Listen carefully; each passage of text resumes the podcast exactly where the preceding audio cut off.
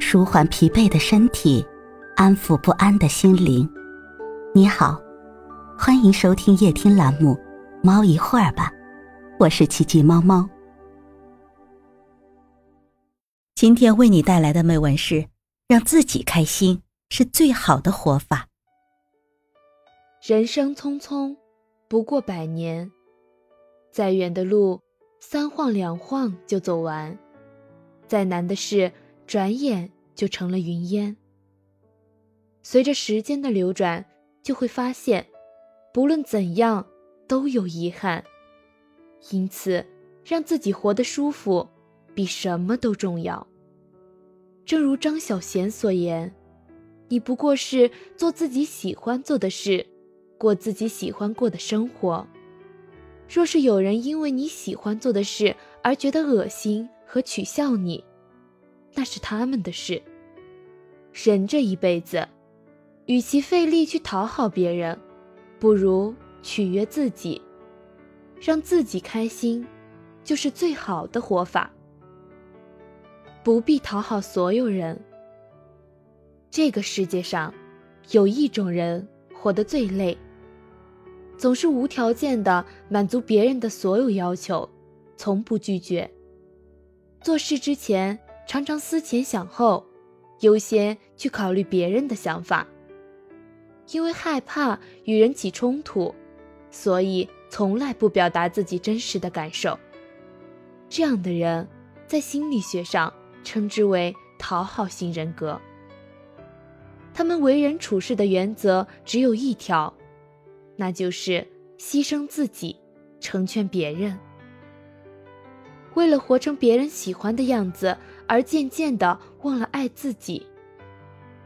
就像席慕容说的那句话，在一回首间，才忽然发现，原来我一生的种种努力。不过只为了要使周遭的人都对我满意而已。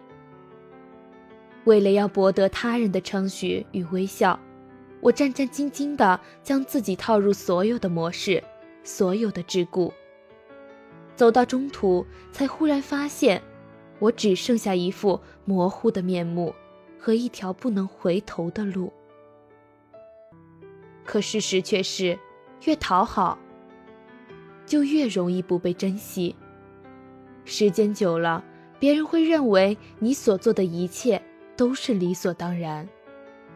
你做得好，他们心安理得；你做的不好，他们怨声载道。我不禁想起电影《致我们终将逝去的青春》里的郑薇。大学四年，他一心一意地爱着那个敏感又自尊的陈孝正。陈孝正走到哪里，郑薇就跟到哪里。可是疯狂的付出并没有换来真心以对，反而等来的是陈孝正的随意践踏。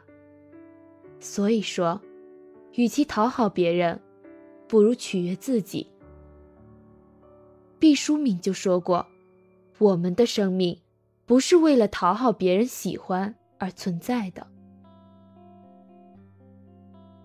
别再因为他人的一句不喜欢，就贬低自己的存在；也不要为了照顾他人的感受就随意对待自己，更不要太在意他人的看法。为自己而活，才是最正确的人生。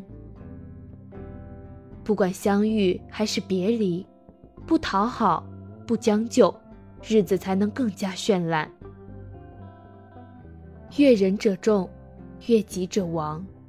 世间有多少人，都是活在别人的期待和眼光中，得不到赞许便郁郁寡欢，得不到认可就贬低自己。于是，为了迎合别人，不断的委屈自己，迁就对方，渐渐的迷失了本心，也放弃了尊严。相反，真正聪明的人。都能够遵守内心，坚持自己，所以才能在岁月的角落里向上生长。蔡依林曾在自己的演唱会上说：“四十岁的感觉真的很好。”这种释然的心态，让世人看到蔡依林已经建立了一套松弛自洽的内心秩序。她不再因为网上无端的诋毁而努力到伤痕累累，也不会再为了一个完美的形象而压抑所有的情绪。曾经那个只知一味讨好别人的女孩，终于学会放慢脚步，好好的爱自己。悦己者。才能悦人。香奈儿说：“我从不是一个女英雄，但是我选择了我想成为的样子。而我现在正如自己所愿。余生，请学会哄自己开心。只有抖落昨日的疲惫与无奈，拂去昨日的伤痛与泪水，才能去迎接明天崭新的朝阳。”让自己开心，是最好的活法。这个世上真正聪明的人都在取悦自己，只有傻子才讨好别人。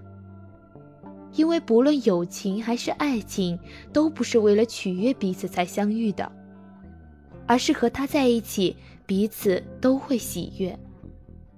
正如马家辉在圆桌派中分享的经历。他是一名小说家，在家写稿的时候容不得分心，所以经常和妻子分居生活。对此，妻子并无埋怨。在自己独处时，妻子每天都将生活安排得丰富多彩，甚至还能时不时地为马家辉提供灵感。于是他感叹道：“我在经济上养活太太。”太太用精神滋养着我。不论是马家辉还是妻子，都是选择先让自己舒服的人。也正因为让自己舒服了，才有能力和精力让周围的人快乐。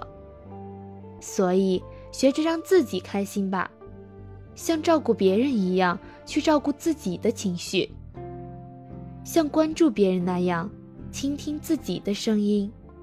像讨好别人那样，尊重自己的想法。你会发现，人生原来如此明朗，而爱更是简单。生活不是许引清风而怒放，而是无论清风来与不来，我为我自己盛开。如此，才是最好的人生姿态。